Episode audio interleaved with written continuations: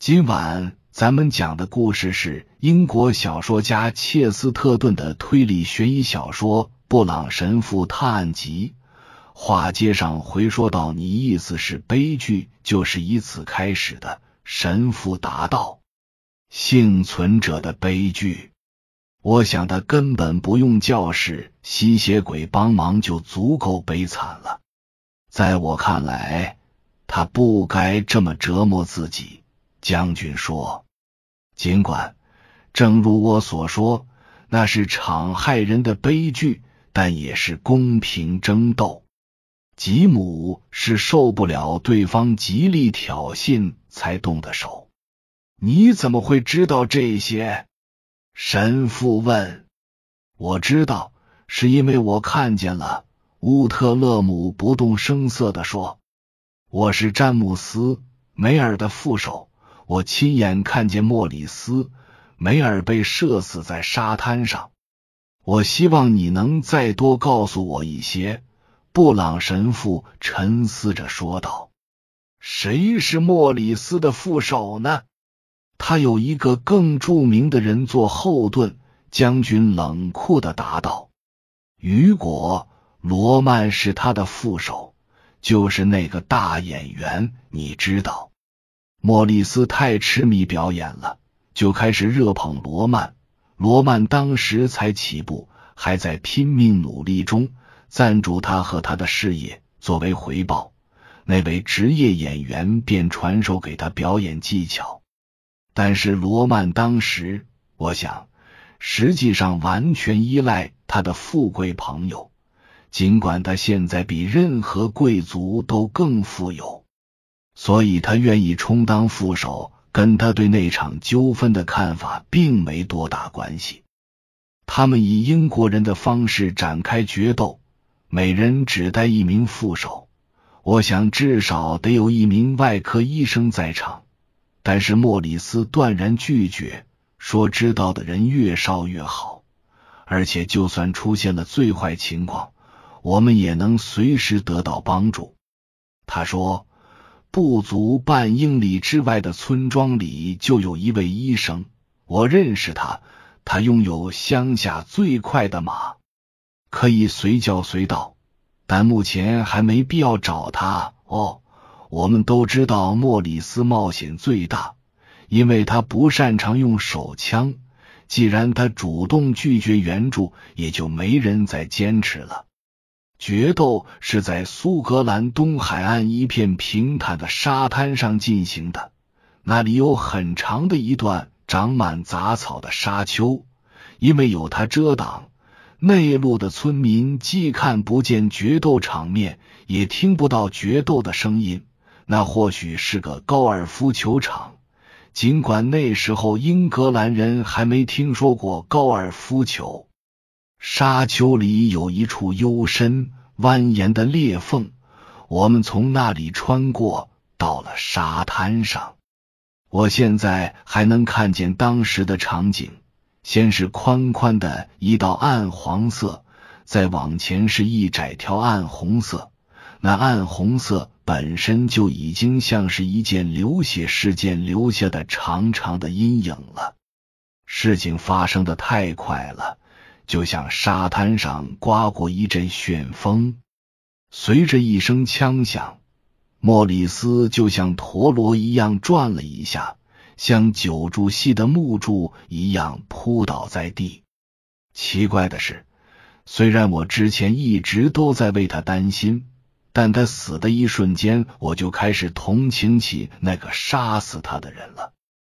今时今日依然如此。我知道那件事一发生，我那朋友一生情感的大钟摆又会摆回低点，从此心灰意冷。无论别人有多少理由可以原谅他，他也永远永远不能原谅自己。所以，不知怎的，真正栩栩如生的东西印在我脑海中永不能忘的画面，并不是那个灾难性结局——冒烟、枪响和跌倒的身影。那似乎都已经结束，都已经烟消云散了。我见到的是，我将永远都能见到的是，可怜的吉姆急忙跑向他倒下的朋友坚敌人，他脸色煞白，衬得棕色胡子都像是黑色的。背景中的大海映照出他棱角分明的五官，他还冲着我疯狂摆手，示意我赶紧去找沙丘背后小村庄里的外科医生。他在奔跑中扔下了手枪，一只手上拿着手套，在他拼命打着手势时，他松软抖动的手指好像变长了，表现出他寻求帮助的强烈愿望。那才是真正留在我脑海中的画面。那幅画面里再没别的东西，除了沙滩和大海形成的条纹背景，像块石头一样躺在那里，一团黑的尸体，还有死者负手在地平线上一动不动的黑色身影。罗曼站着一动没动吗？神父问。我以为他会更快的跑向尸体呢。或许在我走之后，他跑过去了。将军答道：“我在那一瞬间看见了那幅永不磨灭的画面。下一刻，我已经穿过沙丘，跑出了众人的视线。哦，可怜的莫里斯确实选中了一位出色的医生。”尽管来太晚了，他还是比我想象的要快。那个乡村外科医生非常了不起，红头发，急性子，但头脑清醒，办事利落。他刚一见到我，就飞身上马，朝出事地点狂奔而去，把我远远甩在了后面。就在那一刻，我对他的魄力满怀敬佩。真后悔没在决斗开始之前就把他找来，因为我相信他一定有办法阻止的。事实是，他以惊人的速度收拾了狼藉的现场。早在我靠着两条腿跑回海边之前，他就干净利索的处理好了一切。尸体暂时埋在沙丘，那个悲伤的杀人犯已被说服去做他唯一能做的事。逃命！他沿着海滨悄悄溜走，直至来到一个港口，设法离开了这个国家。余下的你都知道了。可怜的吉姆在国外待了很多年，等这事已经平息或者被人遗忘以后，他又回到了那个阴郁的城堡，自然的继承了爵位。从那天起，我就再没见过他。然而我知道，在他脑海最隐秘的角落里藏着什么。我听说布朗神父说，你们当中有些人曾想方设法要见他。我妻子从没放弃过。将军说，他无法接受犯了这种罪过，就该让一个人与世隔绝。我承认，我也认同他的观点。八十年前，这种事会被认为是相当正常的。事实上，那只是过失杀人，并非蓄意谋杀。我妻子是那位引起争端的不幸女士的好朋友。她觉得，若是吉姆同意再见维奥拉·格雷森一面，听到他亲口说出过去的事就不要再提了的话。没准能让他恢复神智。我妻子准备明天召集一帮老友前来商议。我想，他非常上心。布朗神父正在把玩放在将军地图边的大头针，好像非常心不在焉。他的头脑善于形象思维，那幅画面能在务实。乏味的军人头脑中留下深刻印象，在神父更具神秘倾向的脑海中留下的色彩和画面感就更鲜明、更诡异了。他看到了荒凉的暗红色沙滩，正是血田的颜色；悬浮在那里的死者，还有追悔莫及的凶手，俯冲向前，疯狂地挥动着一只手套，而且他脑海中还一再回味让他百思不得其解的第三件事：死者的副手站在那里纹丝不动，神秘莫测，就像海边的一尊深色雕塑。那对有些人来说可能是细枝末节。可在他看来，却是有待深究的大问号。罗曼为什么没有马上行动？一个副手理应如此，是人都会那样做，何况还是好朋友。即便他口是心非或者居心叵测，碍于情面，也得做做样子啊。不管怎么说，事发后。他自然应该在对方副手消失于沙丘中之前就有所行动啊！这个名叫罗曼的人动作很迟缓吗？他问。真奇怪，你竟然那么问！乌特勒姆说着，抛过去一个犀利的眼神。不，实际上他一旦动起来就非常敏捷。但是奇怪的是。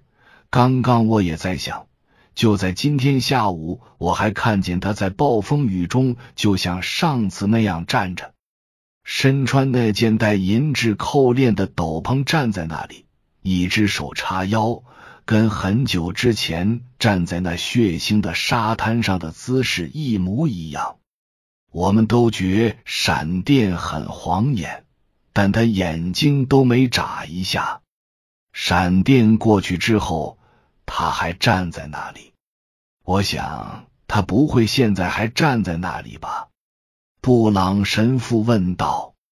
我意思是，我想他在某个时间动了动吧。是打雷的时候，他动作很快。对方答道。他好像一直在等着打雷，因为他把闪电和雷电相隔的具体时间告诉了我们。有什么不对劲吗？我用你的大头针戳到自己了。布朗神父说：“我希望我没把他给弄坏了。”但他眨动的双眼一下子亮了起来，同时闭上了嘴巴。“你不舒服吗？”将军问，盯着他看。“不是。”神父答道，“我只是……”不如你的朋友罗曼那样坚韧。见到光的时候，我忍不住要眨眼。